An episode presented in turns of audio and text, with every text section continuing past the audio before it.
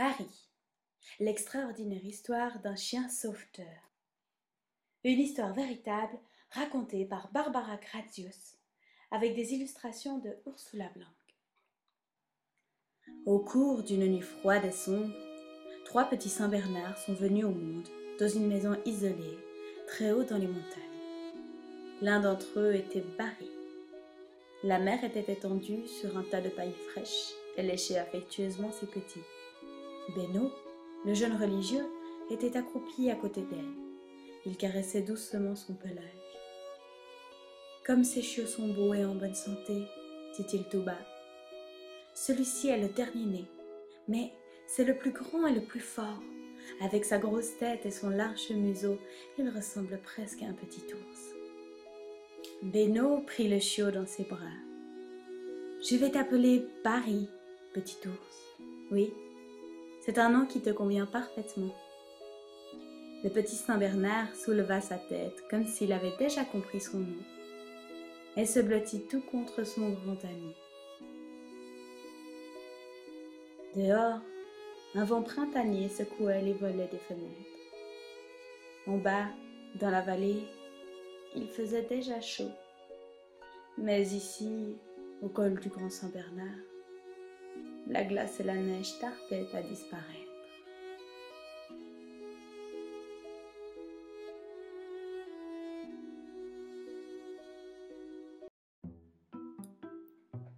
L'été arriva enfin. Les petits chiens folâtraient dans les prés des montagnes. Barry était toujours devant. Curieux, il filait à travers l'herbe odorante en direction du ruisseau. Il fallait voir comme l'eau moussait et la claboussait. Brrr Comme c'était froid Barry secouait son pelage. Beno prit alors un bâton et le jeta au loin par-dessus le pré.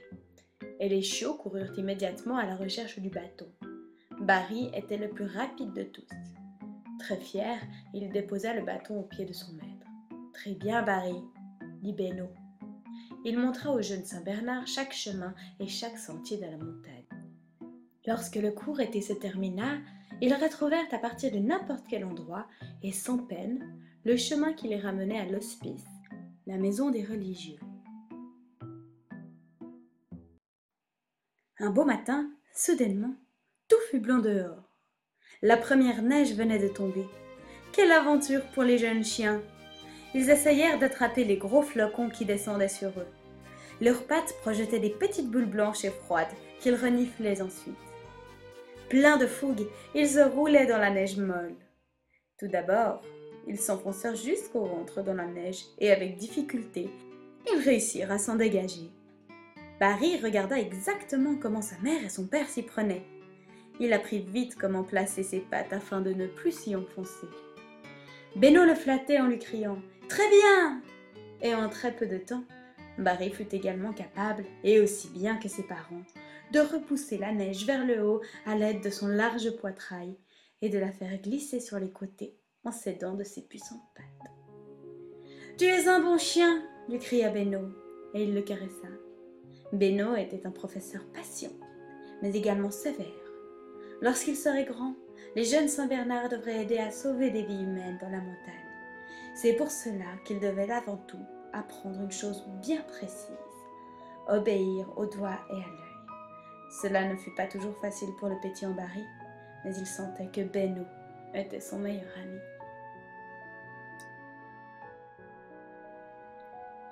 La nuit tombait très tôt en hiver.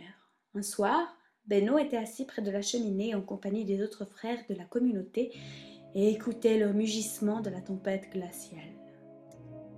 Il faut que j'aille dans la montagne, dit-il brusquement. Il est possible que les voyageurs se soient perdus dans l'obscurité. Aujourd'hui, je prendrai Barry avec moi. Il est assez grand maintenant. Le chemin qui permettait de franchir le col était complètement enneigé. Mais Barry, grâce à son excellent flair, retrouva le chemin et alla rapidement de l'avant mais d'un seul coup, il s'arrêta net. Beno avait presque culbuté par-dessus Barry. Qu'y a-t-il, Barry? demanda-t-il. Le chien avait la queue entre les pattes. Il tremblait de tout son corps, et il commença à aboyer frénétiquement. Peu de temps après, l'air retentit du roulement et du grondement de tonnerre. Un énorme mur blanc de neige recouvrit les pics. Barry avait senti quelque chose. Pas loin d'eux, une avalanche avait dévalé la montagne. Mais heureusement, cette nuit, il n'y avait pas de randonneur qui passait le col. Le jour suivant, Beno dit Aujourd'hui, les chiens vont nous montrer s'ils sont capables de flairer la présence d'êtres humains dans la neige. Il se mit en route, accompagné d'autres religieux. Loin de l'hospice, les hommes creusèrent un trou profond dans lequel Beno sauta. Ne lâchez pas les chiens trop tôt, cria-t-il.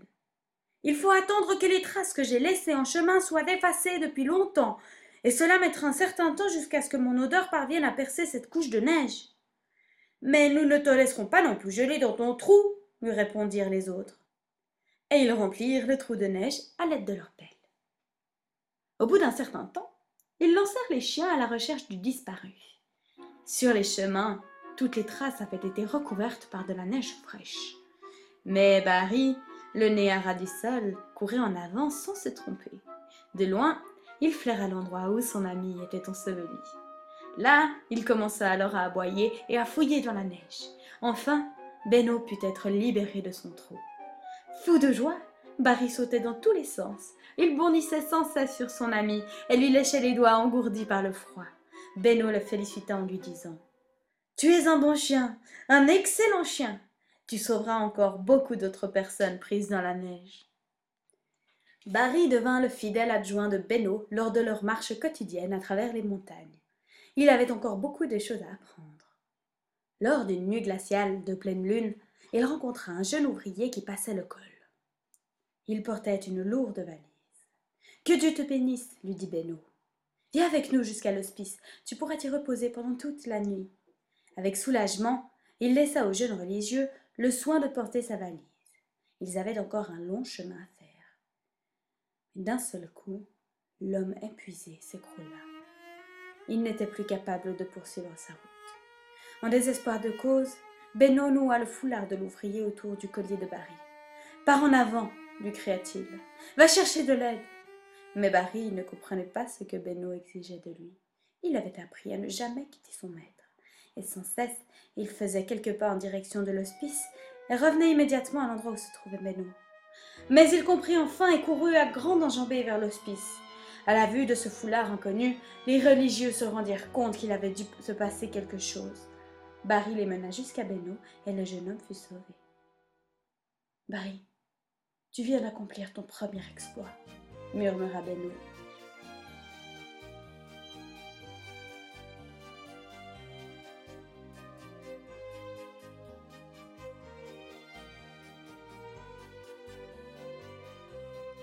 Viens, Barry, cria Beno quelques jours plus tard. C'est à nous d'y aller. Il faut aider un groupe de convoyeurs à franchir le col. Il avait commencé à neiger. Un brouillard épais enveloppait les montagnes. Mais c'est justement un temps comme ça que Barry aimait bien. Tout en remuant la queue et en faisant des bonds, il fondait si bien la neige que Beno arrivait à peine à le suivre. Ils ne tardèrent pas à voir apparaître dans le lointain les hommes forts chargés. Vous vous êtes égarés leur cria Beno de loin. Suivez-nous tous les deux, le chien et moi. Et puis, tout à coup, Barry dressa les oreilles, se mit à aboyer très fort et à marcher plus vite. Pas si vite Pas si vite cria l'un des convoyeurs. Nous ne pouvons pas avancer aussi vite que ça. Mais Beno leur cria. Courez le plus vite possible. Suivez exactement la trace de Barry. C'est à ce moment-là que, dans un bruit énorme, une formidable avalanche déferla du sommet et ensevelit plusieurs de ses hommes. Épouvantés, les convoyeurs fixaient du regard les masses de neige qui se pressaient derrière eux. Paul, Alfred, Karl cria le chef du groupe. Mais c'est un silence de glace qui régnait autour d'eux.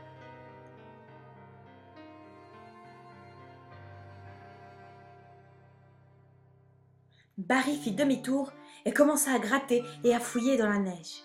Cependant, Beno cria Nous n'y arriverons pas tout seuls, Barry. Allez, file et va chercher de l'aide. Et alors, comme une flèche, Barry retourna à l'hospice. Il gratta à la porte d'entrée et aboya. Aussitôt, les frères sortirent et chargèrent les traîneaux de pelles et de barres. Accompagnés des autres chiens, ils suivirent Barry à travers les rafales de neige. Entre-temps, les convoyeurs avaient déposé leurs fardeaux. Ils étaient là, assis, paralysé, tandis que les chiens s'affairaient sur la vaste étendue de neige. C'est Barry qui, le premier, se mit à aboyer très fort. Aussitôt, les religieux accoururent sur place et enfoncèrent prudemment leurs barres dans la neige profonde. Beno sentit qu'il touchait quelque chose de résistant. Venez par ici cria-t-il.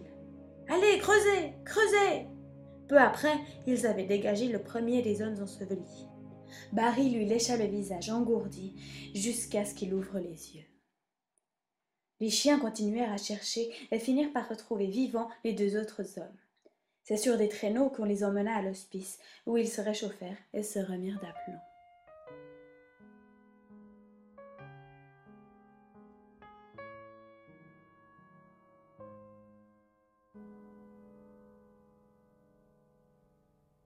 Un soir, Barry ne resta pas en place et courut vers la porte en gémissant. Attends, Barry, cria Beno. Je vais chercher la lanterne. Mais à peine avait-il entr'ouvert la porte que Barry avait déjà réussi à passer devant lui et qu'il avait disparu dans l'obscurité. La tempête faisait rage. La neige balayait en rafales les versants de la montagne. Mètre après mètre et sans lever le nez, Barry faisait front contre la tempête de neige. Il alla tout droit, s'arrêta, parcourut un demi-cercle, s'arrêta de nouveau et renifla. Puis il fit un bond en avant. Il était comme obsédé par une idée fixe. C'est à cet endroit-là qu'un enfant était allongé dans la neige profonde. Il ne bougeait pas. Barry lui lécha les mains et le visage.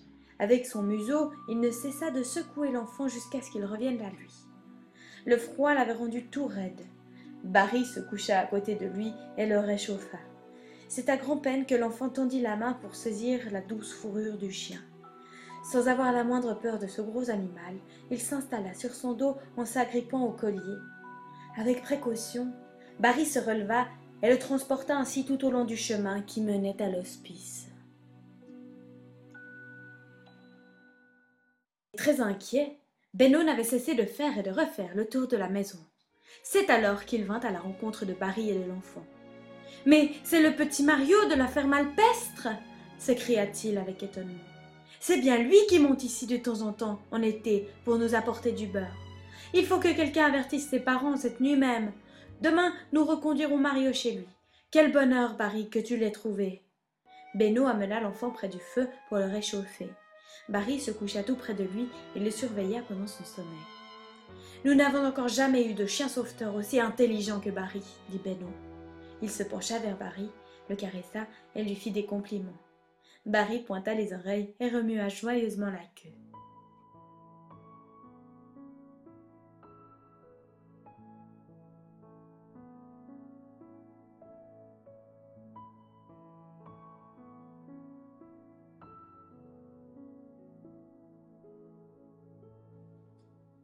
Pendant douze ans, Barry accompagna son ami Beno.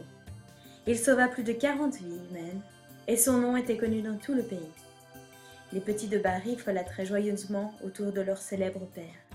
Eux aussi, ils ne tarderaient pas à apprendre à suivre des traces dans la neige profonde. Lorsque Barry fut vieux et qu'il put à peine se déplacer pour s'installer devant la maison, les religieux s'occupèrent de lui avec beaucoup d'affection. Un jour, un ami des bêtes venant de Berne arriva à l'hospice. Pourriez-vous me confier Barry? Je vais l'emmener dans la vallée et je vais le soigner, demanda-t-il. La mort dans l'âme, les religieux se séparèrent de Barry. C'est ainsi que Barry passa ses dernières années dans une ville, loin de sa montagne natale. Pourtant, on n'oubliera jamais Barry. À l'hospice du col du Saint-Bernard, il y a aujourd'hui encore des petits Saint-Bernard qui viennent au monde et à chaque fois, on donne au plus beau d'entre eux le nom de Barry.